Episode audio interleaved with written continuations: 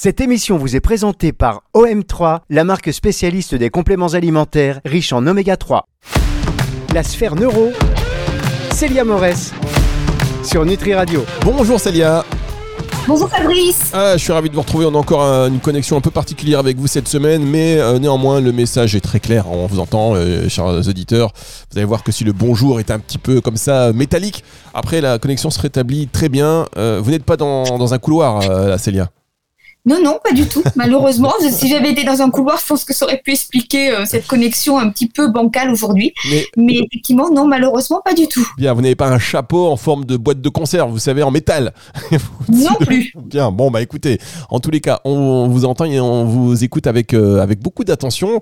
Euh, très belle émission la semaine dernière encore sur l'impact des- de la consommation de oméga 3 sur le développement cérébral, parce que votre le cerveau c'est un petit peu votre, votre dada, hein, on, on va dire, Célia. Et donc cette semaine, vous allez nous parler de l'impact de la consommation des vitamines sur notre cerveau. Alors ça, euh, je pense que voilà, il faudrait être très attentif, parce qu'on sait que les vitamines c'est important, mais à chaque fois qu'on pense euh, vitamines, par exemple vitamine C, on se dit ouais c'est bien pour le tonus, euh, l'immunité, mais on oublie un petit peu le cerveau dans, dans l'histoire. Donc euh, vous allez faire un petit peu le tour de ces vitamines, des vitamines essentielles que vous avez sélectionnées, et euh, nous allons parler, enfin vous allez nous parler surtout de leur impact sur notre cerveau. Vous allez commencer par quoi Célia? Alors, je vais commencer par la vitamine B et la vitamine C. C'est la première partie. Voilà, c'est ce dont je voudrais parler. Euh, donc, effectivement, les vitamines B, il y a différents types de vitamines B. hein, la vitamine B1, la vitamine B3, la B9, la B12, etc. Et ce qui va se passer, c'est que ces vitamines, ce qui est important de savoir, c'est que non seulement euh, il y a un lien, il a été montré avec ces vitamines-là, mais comme avec toutes les vitamines, et on le verra dans les émissions suivantes, c'est qu'il y a un lien entre le taux de vitamines que nous avons incorporé dans notre corps et nos performances cognitives. C'est-à-dire que plus euh, finalement ce taux est important, surtout pas carencé, mais en plus, plus ce taux est important, meilleures seraient nos performances cognitives à tous les tests de mémorisation, d'attention, etc., finalement, de ce qui mesure l'intellectuel. Donc, ce qu'il faut noter aussi, c'est que l'importance de ces vitamines, et par exemple, si je prends la vitamine B1, la vitamine B1 euh, permet effectivement de synthétiser le neurotransmetteur qui est l'acétycholine.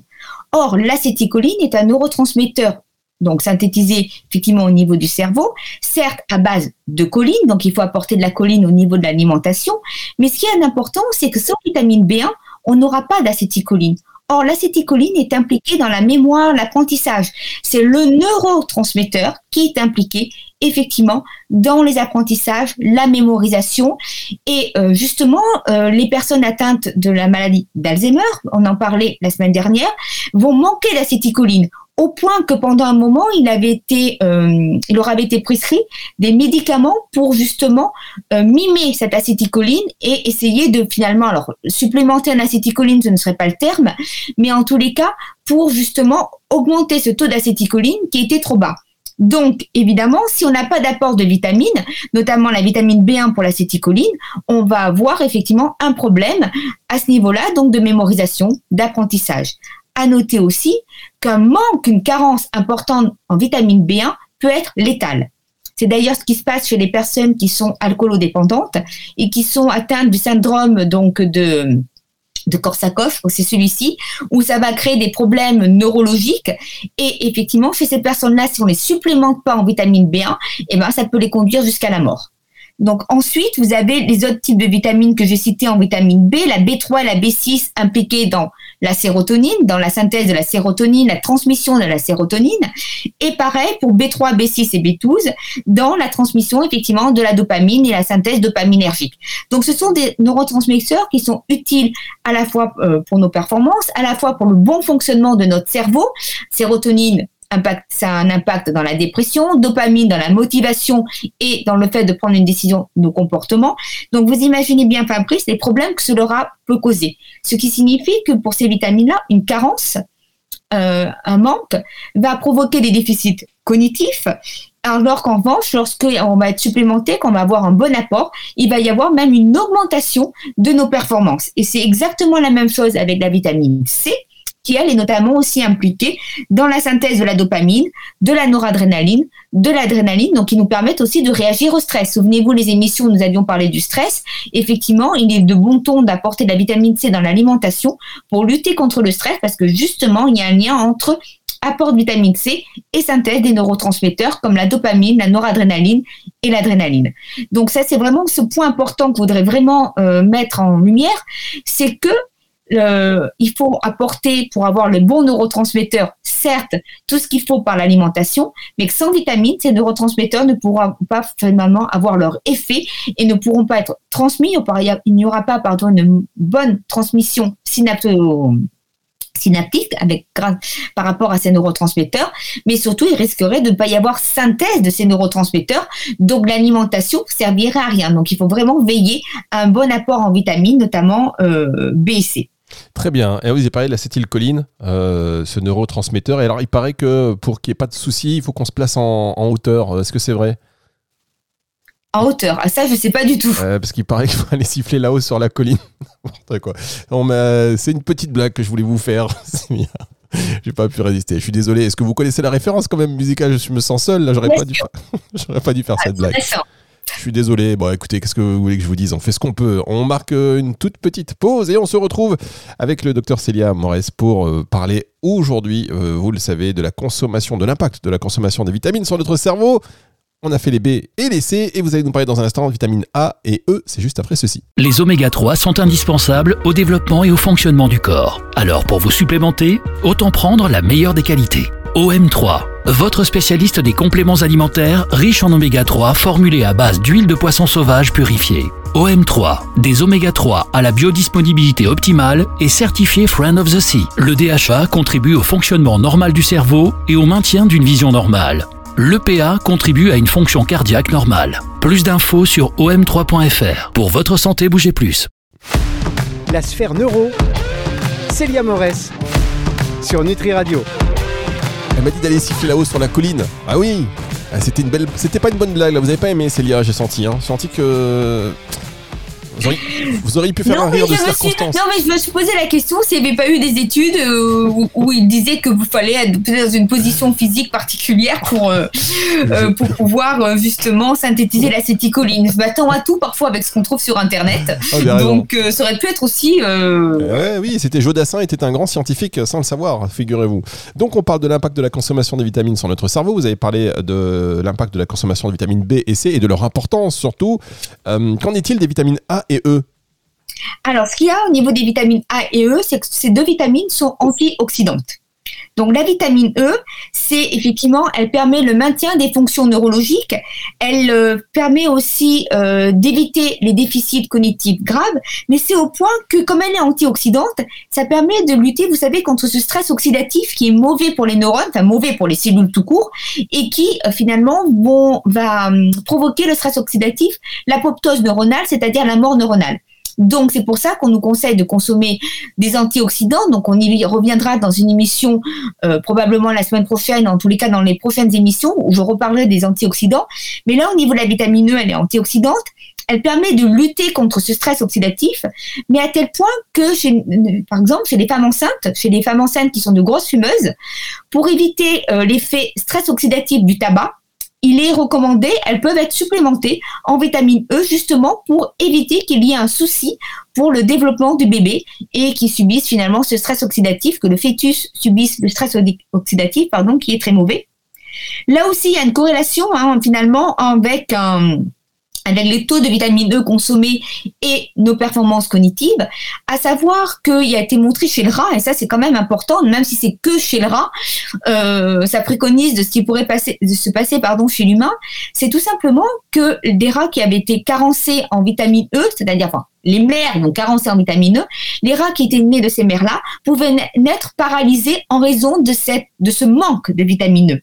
Donc, finalement, ce qui va se passer, c'est que euh, la vitamine E est indispensable au point qu'on fait souvent chez les personnes âgées, on mesure souvent le taux de vitamine E pour voir si lorsqu'ils ont des plaintes de mémoire, des troubles mnésiques, hein, beaucoup de personnes âgées se, plaignent de petits troubles mnésiques, ah j'ai oublié mes clés, je, devais faire quelque chose, je m'en souviens plus, mais qui sont qui peuvent arriver comme à tout un chacun, on peut regarder justement ce taux de vitamine E pour voir s'il n'y a pas un souci, les supplémenter pour éviter ces troubles cognitifs, puisqu'en plus, chez les patients atteints d'Alzheimer, euh, le fait d'avoir un bon apport en vitamine E diminuerait la sévérité de la maladie. Donc, euh, à ce niveau-là, ce qui est intéressant, et il en est de même effectivement pour la maladie de Parkinson.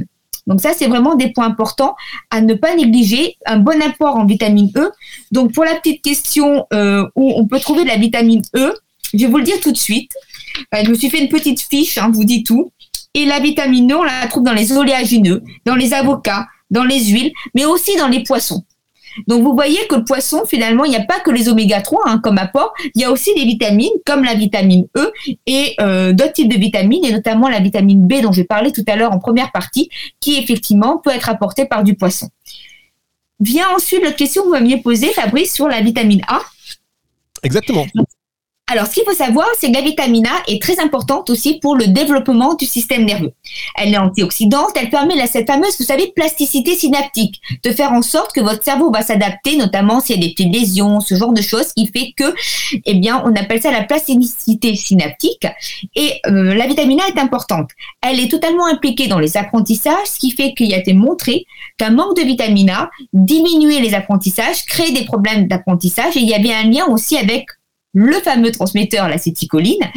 Et ce qu'il faut savoir, c'est que la, au niveau euh, cette vitamine A, au niveau notamment des patients atteints de la maladie d'Alzheimer, en tous les cas, ou juste en amont de, de la maladie, ça va diminuer aussi l'accumulation de cette fameuse protéine bêta-amyloïde qui est euh, finalement euh, qui explique en partie, du moins, la maladie d'Alzheimer.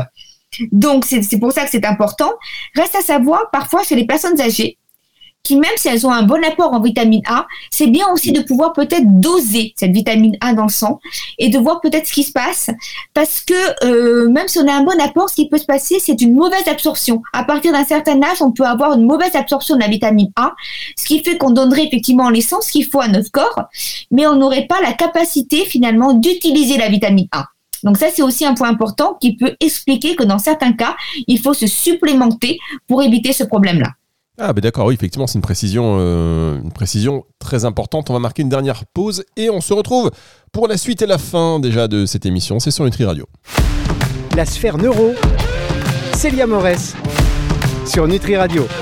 Et vous vous dites, mais sur quelle radio suis-je tombé? Pourquoi je ne l'ai pas découverte avant? Ben, Vaut mieux tard que jamais. On est là pour vous, bien évidemment. Et aujourd'hui, avec le docteur Célia Morès, eh bien, nous parlons, comme d'habitude, du cerveau et en l'occurrence aujourd'hui de l'impact de la consommation des vitamines sur notre cerveau. Vous nous avez parlé, euh, à des vitamines B et C, des vitamines A et E. Et il est temps d'aborder la vitamine D, non sans avoir rappelé à nos auditeurs que euh, vous êtes docteur en neurosciences, que vous êtes chargé d'enseignement, que vous êtes également membre du comité scientifique du réseau national des centres de gestion du stress et membre associé euh, au laboratoire mémoire, cerveau et cognition. Voilà, rien que cela, c'est pour vous. Euh, voilà, Célia, je vous laisse développer et nous parler donc de la vitamine D. Alors totalement, la vitamine D, j'ai voulu justement la traiter un petit peu à part parce que cette vitamine est à part.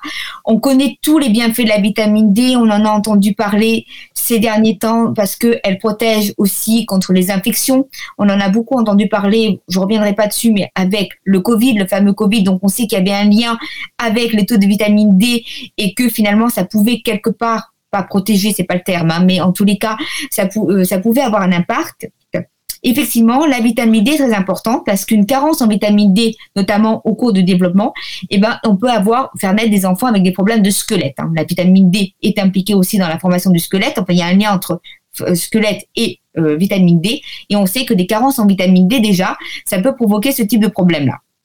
C'est pour ça que au niveau de tout ce qui va être euh, grossesse, au niveau de la grossesse, il y a beaucoup de médecins, tous les cas euh, dans les articles, du moins scientifiques, euh, médecins de ville, je pourrais pas vous dire, faudrait leur poser la question, qui préconisent peut-être de supplémenter les femmes enceintes justement tout au long de leur grossesse, donc là pendant les trois trimestres de grossesse, pour éviter les problèmes de carence de vitamine D, puisque dans notre pays, on est quand même plus à risque en carence de vitamine D qu'en surdosage de vitamine D. Euh, ce qu'il faut noter aussi, c'est que cette vitamine D évidemment, là aussi, c'est encore lié à, nos performances cognitives, c'est-à-dire que finalement, plus le taux de vitamine D serait important, meilleures seraient nos performances, et plus le taux de vitamine D serait important, moins on aurait de déclin cognitif et de problèmes, ça diminuerait aussi la sévérité de certains types de pathologies comme notamment la maladie d'Alzheimer, hein, c'est-à-dire que finalement, ça serait neuroprotecteur. Ça augmenterait en plus la fameuse synthèse d'acétycholine dont je vous ai parlé tout à l'heure, Fabrice. Or, l'acétycholine est impliquée dans l'apprentissage et la mémorisation.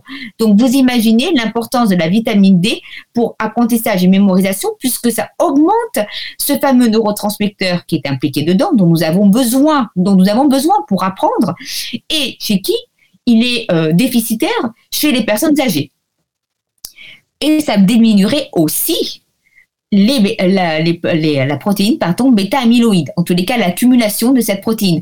Donc vous imaginez bien comme c'est important de consommer ce type de, de vitamines, d'autant ce qu'il a été montré pour la maladie d'Alzheimer qu'une carence en vitamine D augmentait le risque de développer la maladie euh, d'Alzheimer de pardon, de 20%. En revanche, pour Parkinson, ça augmente de 40%. Il faut, que vous répétiez cette information pour bien que les auditeurs l'aient en tête, s'il vous plaît. Alors, une carence en vitamine D au niveau de la, quand quelqu'un est carencé en vitamine D, ça peut augmenter, d'après les études, le risque de 20% de développer une maladie d'Alzheimer. Et chez les Parkinsoniens, pour Parkinson, il a été montré que ça pouvait monter jusqu'à 40%. C'est-à-dire, c'était, enfin, 40% ou tout du moins multiplié par 30 le risque de développer Parkinson. C'est vraiment très très important. Euh, c'est bien de l'avoir en tête. C'est franchement, c'est parce que ça fait un peu, peur. Donc, euh, on, mais on peut y remédier. Donc, plus tôt on a ces chiffres en tête, plus tôt on peut agir, euh, n'est-ce pas, Célia? Ah, totalement. Mais en plus, au-delà de ça, parce que là, je vous parle de performance cognitive, je parle de maladies qui apparaissent plutôt chez les personnes Mais euh, il y a les maladies dont j'ai parlé tout à l'heure, notamment c'est aussi la sclérose en plaques.